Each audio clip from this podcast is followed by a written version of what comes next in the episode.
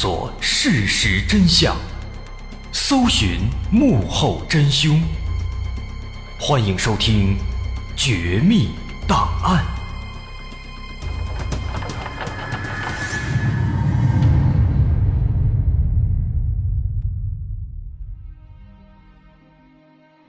还原事实，探索真相。欢迎来到今天的《绝密档案》，我是大碗。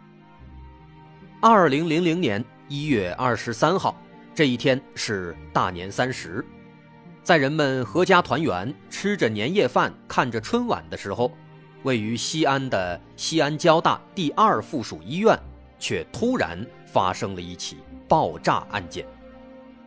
根据当年医院旁边的小商店的老板回忆，他说，案发时天已经黑了很久了，又是过年，医院里人不多。当时，这位商店老板正在店里面看春晚。看着看着，他突然听到了“砰”的一声巨响，紧接着就是一股急促的震动。当他迷迷糊糊地冲出商店，才发现是旁边的医院大楼发生了爆炸。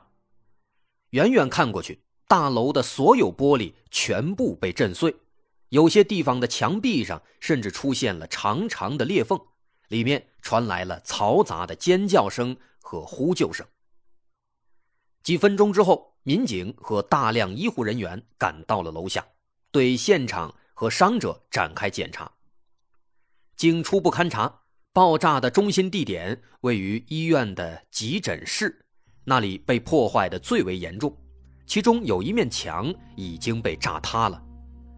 而发生爆炸的爆炸物是一些土制炸药。那么很明显，这并不是一起意外事故，而是一起有预谋、有计划的爆炸案件。好在当时现场的人并不多，没有发生严重的伤亡，只有六名患者和当晚值班的一名护士分别受到了不同程度的擦伤和轻伤。这个结果已经是不幸中的万幸了。在年三十这样特殊的日子里制造爆炸案件，这种行为极其恶劣，而爆炸这样的作案方式往往又代表了无差别的破坏，案犯的目标很可能就是不具体的、广泛的，因此警方判断啊，这很有可能是一起报复案件。考虑到案发地点是医院。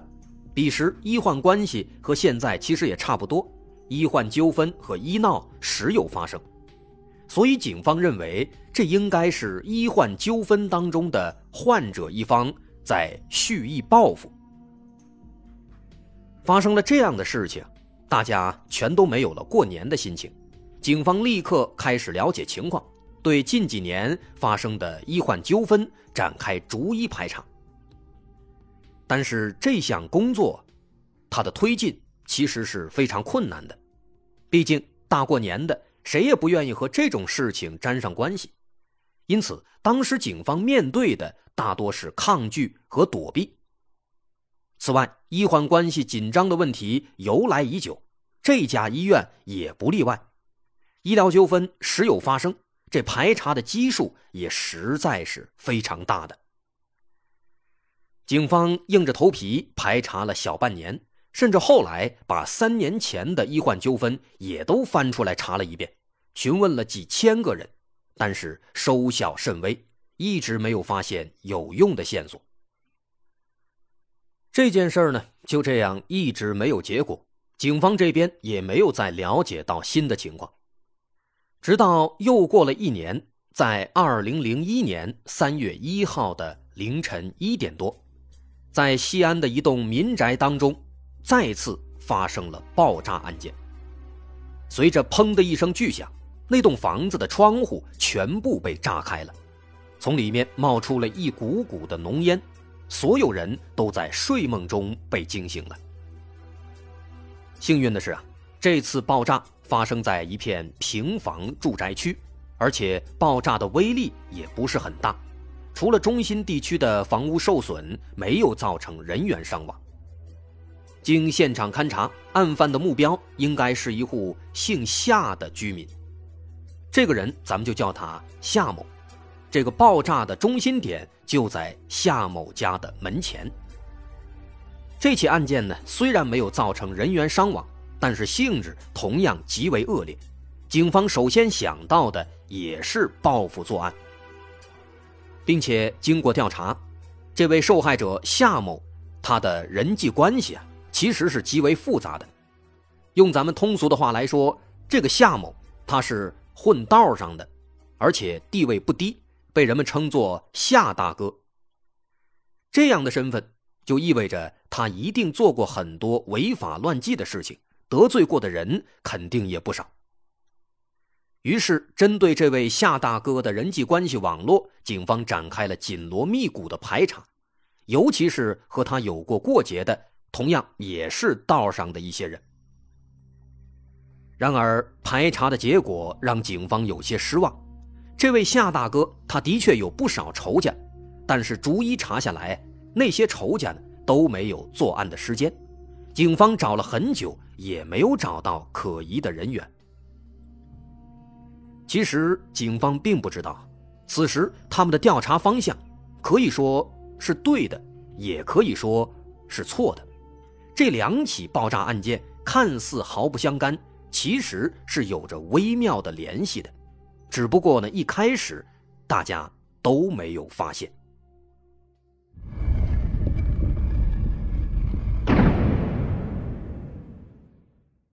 转眼又过了三年时间，来到了二零零四年的春节期间，一月二十六日这一天是大年初五，凌晨一点多，在西安莲湖区一个老旧小区里，有一道黑影鬼鬼祟祟的钻进了一栋单元楼。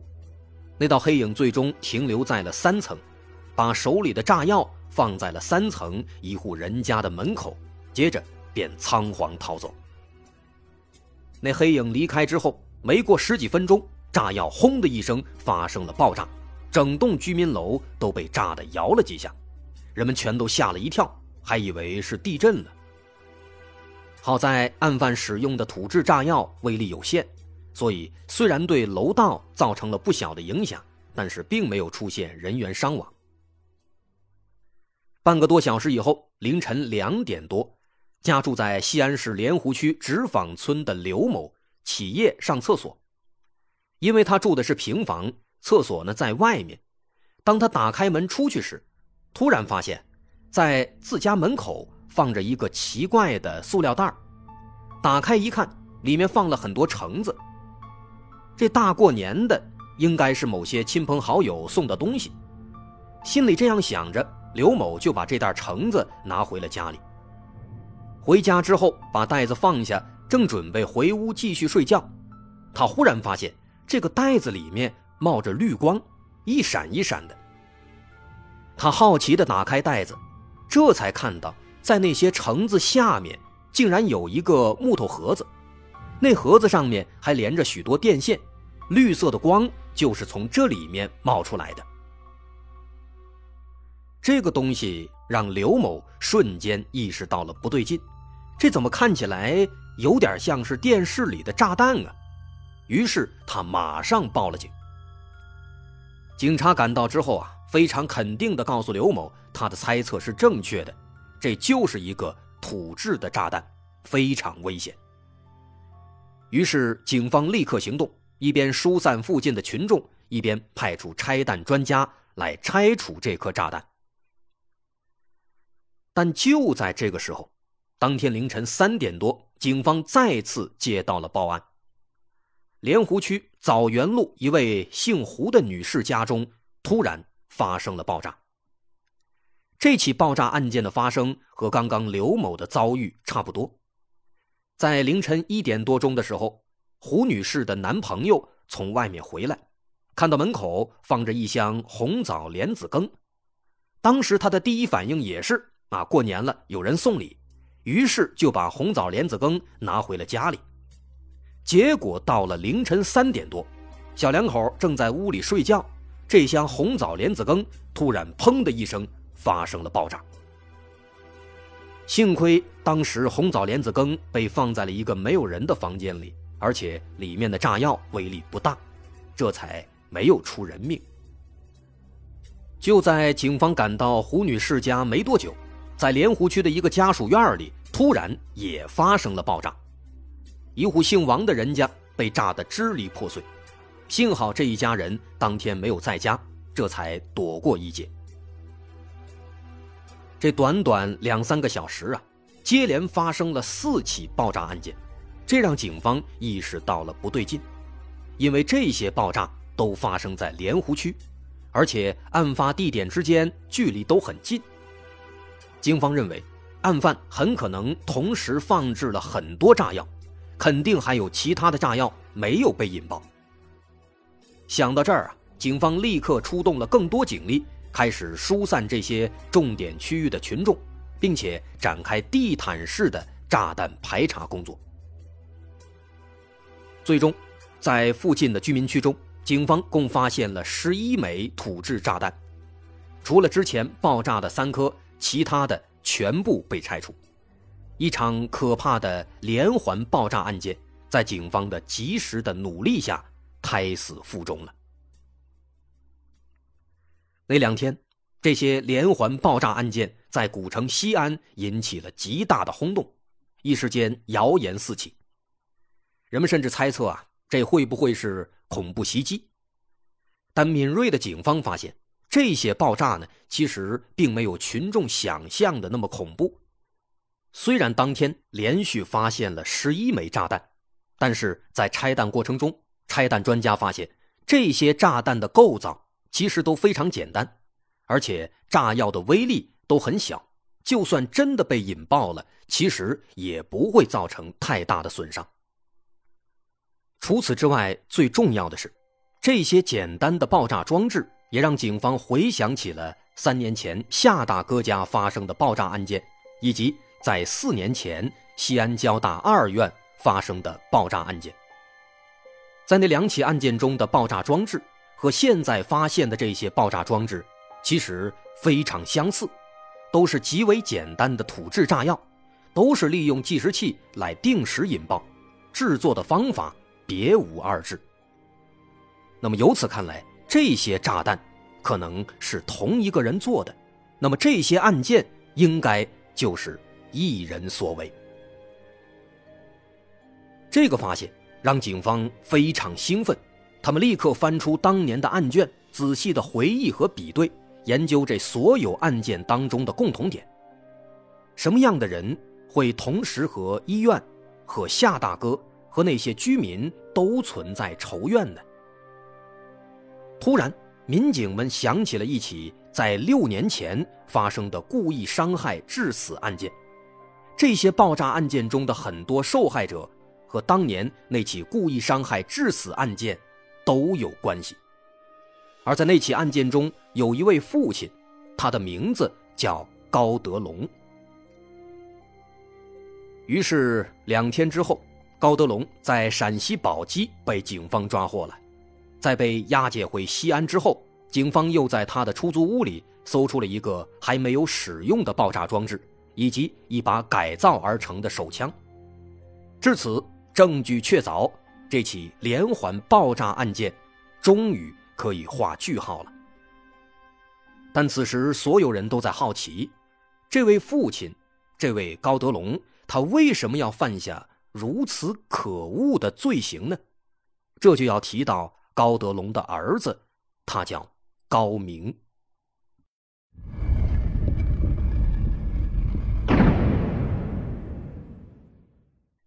我们把时间拨回到案发六年前，一九九八年，在那一年十一月十四号的晚上，寒风刺骨。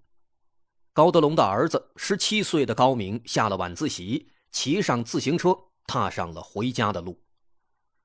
他从学校出来，刚刚拐了一个弯突然前面有五个人挡住了高明的去路。那五个人领头的是一个黄毛，一身的痞气，看起来应该是社会上的混混。高明并不认识他，但是旁边的四个人，高明看着都眼熟。这四个都是自己校内的同学，这些同学平日里都不老实，属于那种问题学生。这样的场面让高明感到有些紧张，他使劲蹬了几下，想加速冲过去，但是很不幸，这五个人马上冲过来，把他围在了中间。高明害怕极了，他甚至有些哆嗦。那个为首的黄毛慢悠悠地走过来，二话不说，一把就推翻了高明的自行车，高明应声倒地。接下来，那个黄毛居高临下的看着高明，张口说道：“知道哥几个是谁吗？真以为自己家里有几个臭钱就了不起了？”这句话说完，还没等高明反应过来，五个人的拳头就已经落在了高明的身上。而在那一刻，高明完全是懵的，他完全不知道自己哪里得罪他们了，他想逃走。但是十个拳头不住地打在自己身上，他没有丝毫逃走的机会。高明下意识地抱住头，而其他五个人则趁机踢他的肚子和后背，他们甚至掏出了铁链和木棒，开始对高明恶狠狠地殴打。这场殴打持续的时间并不长，大约只有五六分钟，但即便如此，面对铁链和木棒。面对五个人的拳打脚踢，高明已经被打得面目全非。他蜷缩成一团，非常痛苦，倒在地上一动不动。这五个不良少年感觉也差不多了，骑上自行车扬长而去。此时，高明的意识也许已经模糊了，他已经没有力气站起来求救。不知过了多久，才有好心的路人看到了高明。赶紧帮他叫了救护车，送到了医院。在医院里，医生看到高明这副样子，心想这肯定是打架打输了。这样的情况，医生见多了，他处理过很多类似的病例，一般都没有什么大事因此，当时医生对高明的情况也并没有太过在意，也没有仔细检查，就光凭着以往的经验给开了一些消炎药，然后通知了家属。父亲高德龙在接到医院的电话之后，火速赶过来。他看到自己儿子竟然被打成这样，是又心疼又气愤。他想知道究竟是谁对儿子做出了这样的事情。当然，眼下最重要的还是儿子的伤势。他问医生：“孩子有没有伤的什么地方啊？会不会出现什么后遗症啊？”医生呢，却宽慰的摇摇头，他表示。高明最多啊是轻微的脑震荡，再加上擦破了一点皮，应该没有什么大事把他带回去好好休息两天就能恢复了。高德龙听了之后啊，这才放了心，赶紧向医生连连道谢。只要儿子没事那就万事大吉了。于是呢，他把高明接回家中，让他好好休息。至于到底是谁欺负他，高德龙打算。第二天去学校里面好好的问一问，讨一个说法。然而高德龙没有想到，第二天一早，高明就又出事了。早晨刚起来，高明就忽然开始头疼，疼痛感非常强烈，以至于都无法下床走路了，并且他还一直呕吐，情况非常糟糕。这让高德龙吓坏了。他赶紧叫了救护车，又把儿子送去了医院。到了医院，仔细一检查，医生这才发现，坏了，昨天晚上误诊了。高明这根本不是什么轻微脑震荡，而是严重的颅内出血，情况非常糟糕。而且他的颅骨还出现了骨折，没有办法做血液引流，只能做开颅手术。然而，以当时的医疗条件来说，这项手术的危险系数是非常高的。但是，为了让儿子活命，只有这一个办法。高德龙没有犹豫，立刻签下了知情同意书。医院这边准备了半天，终于在当天傍晚把高明推进了手术室。可三个多小时的手术结束之后啊，医生带来的消息仍然不容乐观。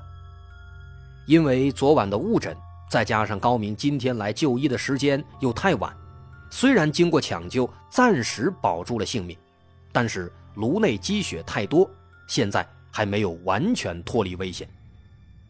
医生表示，如果家属执意要继续抢救，那么最终的结果无非是两种：要么高明脑死亡变成植物人，要么就是直接死在手术台上。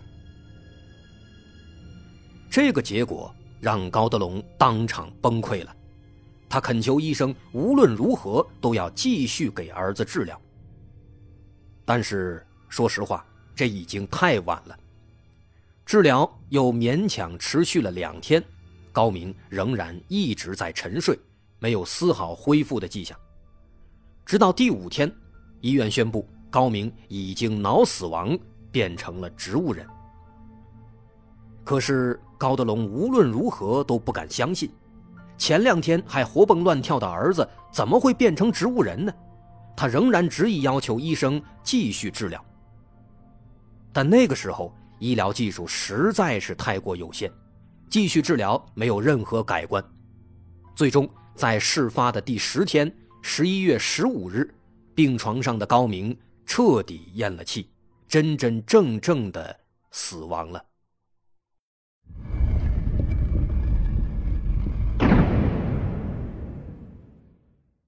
高德龙非常愤怒，因为那些不良少年因为庸医的失职。让儿子永远的离开了自己。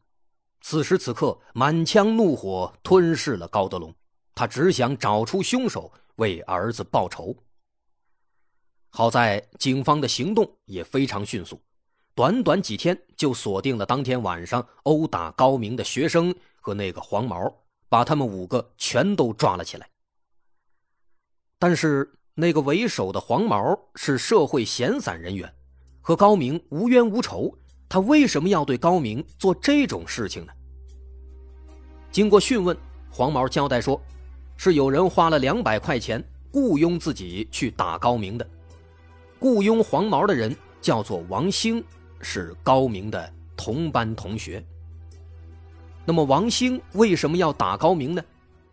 原来啊，高明和王兴曾经因为琐事发生过矛盾，王兴的心里一直不爽。尤其是看到高明家里很有钱，王兴呢有一种仇富心理，而且高德龙最近给高明新买了一辆山地自行车，价格不菲，让很多同学都非常羡慕。王兴看到之后啊，更加生气了，他非常嫉妒，心里很不平衡，所以就雇佣了黄毛，想教训一下高明。可是王兴并不知道啊，正是这个教训。直接要了高明的命，也引发了之后六年中的一系列可怕的案件。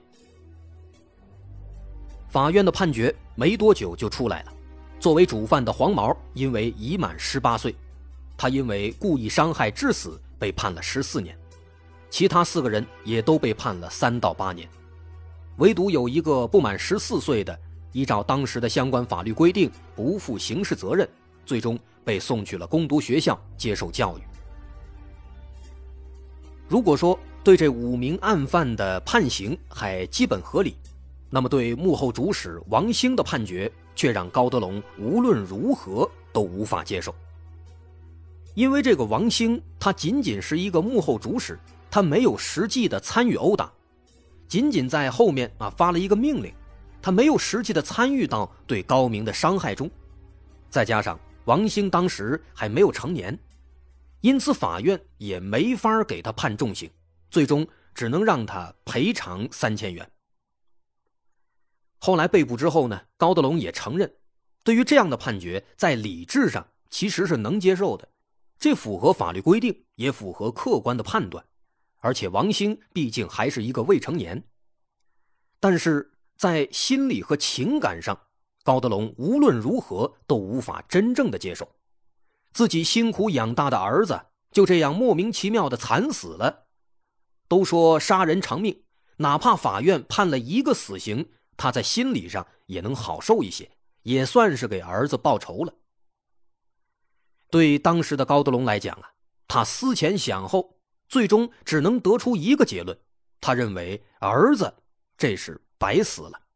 这让他无论如何都无法释怀。高德龙他原本拥有一个幸福美满的家庭，他手上管理着一个小公司，收入不菲，家里也儿女双全，阖家欢乐。但随着高明的死亡，这个幸福的家庭在短短一年多的时间里破碎了。高明死后，高德龙再也没有好好的上过一天班，也没有去过单位，天天抱着骨灰盒跪在骨灰盒面前自责，他天天喝酒。度日如年。妻子于凤英一看到儿子的骨灰就骂他，说：“都怪他铺张浪费，什么都给孩子买好的。”高明在世的时候就说了，别让他买太好的，不然显得自己太张扬。可高德龙呢，就是不听。他认为自己有能力给家人买好东西是天经地义，这才是男人应该做的。夫妻之间的争吵经常会发生。而内容也基本都是这些。在家里颓丧了两三个月，临近春节了，高德龙似乎突然醒悟过来，他发现这几个月他天天以泪洗面，还因为酗酒导致了胃出血，这一切其实都是白搭呀。儿子毕竟已经死了，总不能让家人们再为自己操心，而且作为一家之主，更应该坚强。想到这里，高德龙强迫自己振作起来。他给各个兄弟姐妹、给老母亲都打了电话，让他们一起来家里过一个团团圆圆的春节。可是就在除夕当天，原本想要重新开始生活的高德龙，却遭到了妻子的当头一棒。那一天，妻子于凤英非常生气，她对着高明的骨灰盒悲伤地说：“儿子！”你死的这么惨，你爸还有心思过年？而这句话瞬间点燃了高德龙的怒火。他本来想极力的忘掉这件悲伤的事情，可妻子的反应让他无法再控制下去。其实此时他的妻子早已经因为过度悲伤而变得精神不正常，这番话也是因此才说出的。但对高德龙来说，妻子的话。也是实话。于是，最终在和妻子的吵闹中，家人们一个个的灰溜溜的走了，而高德龙也从此再没有振作起来。就这样，他开始了长达六年的复仇之路。他第一个复仇的目标是医院，他认为正是由于医生的不负责，导致了儿子的死亡。他记得当时在给儿子做了第一次手术之后，医生说儿子会变成植物人，于是他坚持让医生继续抢救，可医生没有理会。几天之后，他忽然发现儿子的眼部流出了一些粘稠的液体，把脸上的皮肤都给腐蚀了。高德龙心疼的去找医生，但医生却生气的说：“早就说了会脑死亡，你就是不信，肯定会流粘液呀。”要不你把他眼珠子挖出来就不流了。当时听到这句话，高德龙当场晕倒了。他觉得医生太不负责了，态度也太差了。也许再抢救一下，儿子就能活过来呢。所以他要报复这家医院。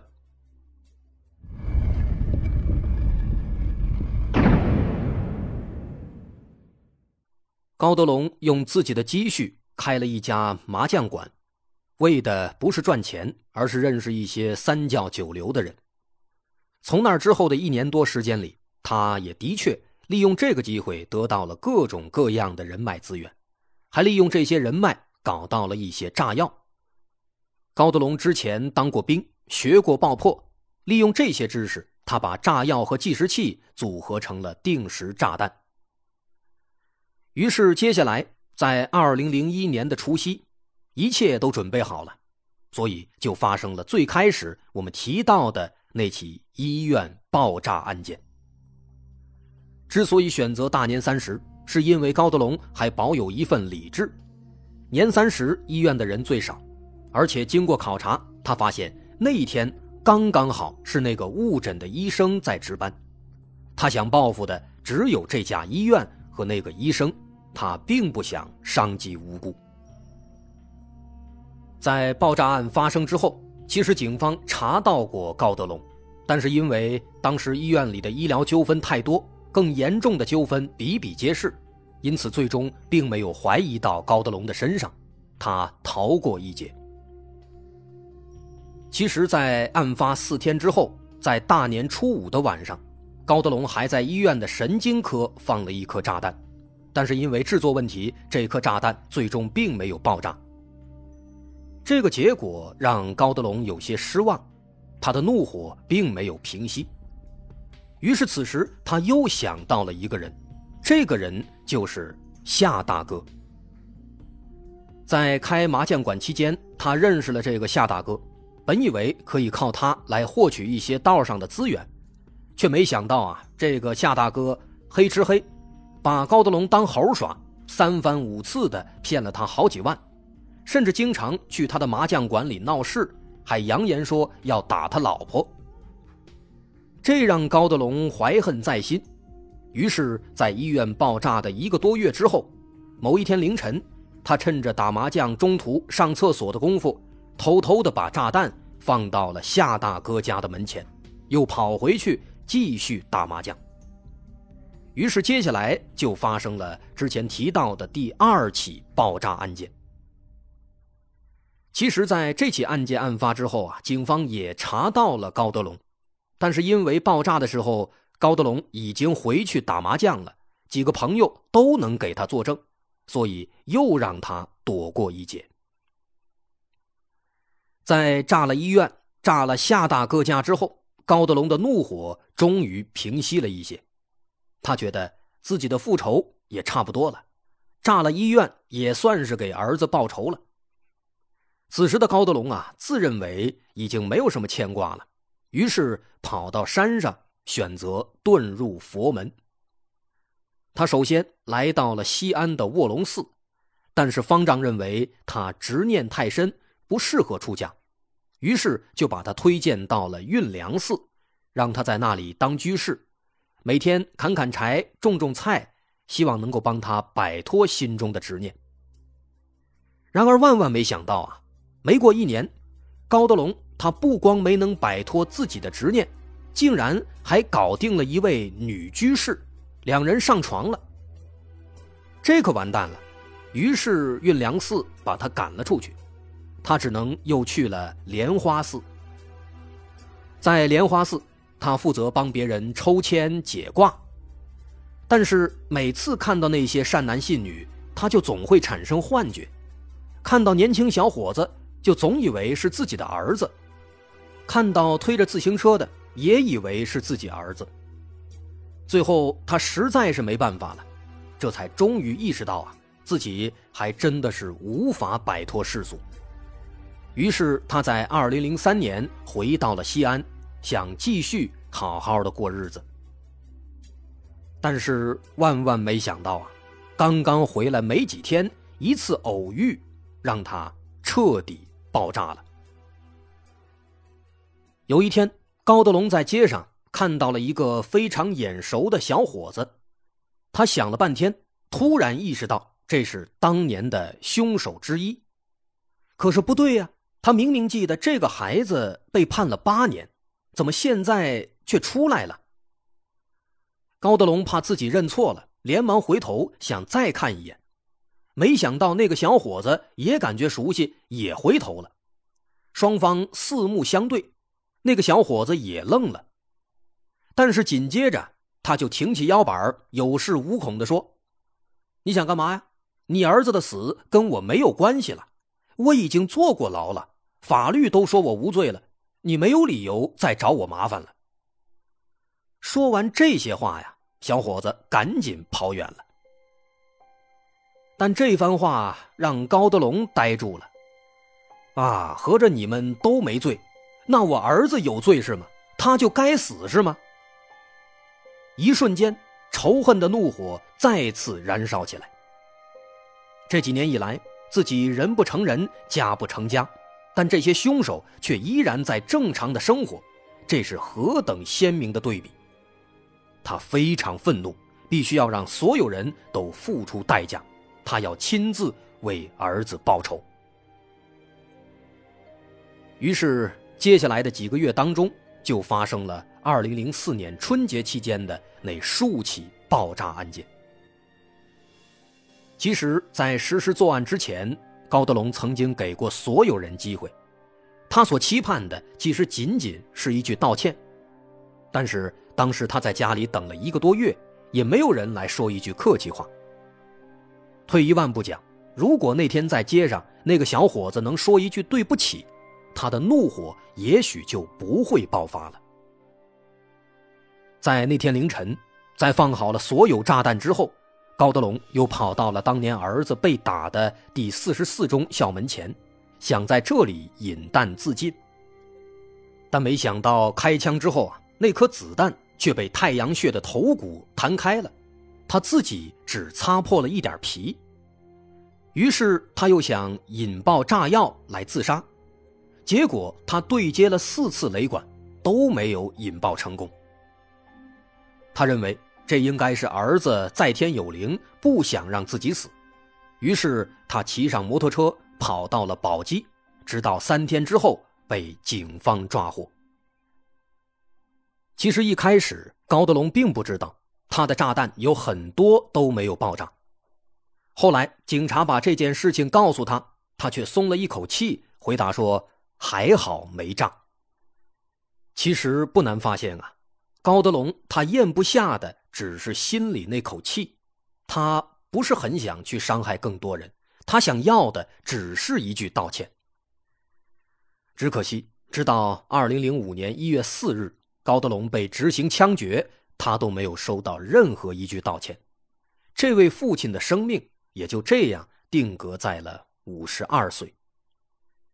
于法于理，毫无疑问，这都是一起值得深思的案件。我是大碗，今天的故事咱们就说到这儿。如果您喜欢，欢迎关注我的微信公众号，在微信搜索“大碗说故事”，点击关注即可。感谢大家收听，我是大碗，咱们下回再见。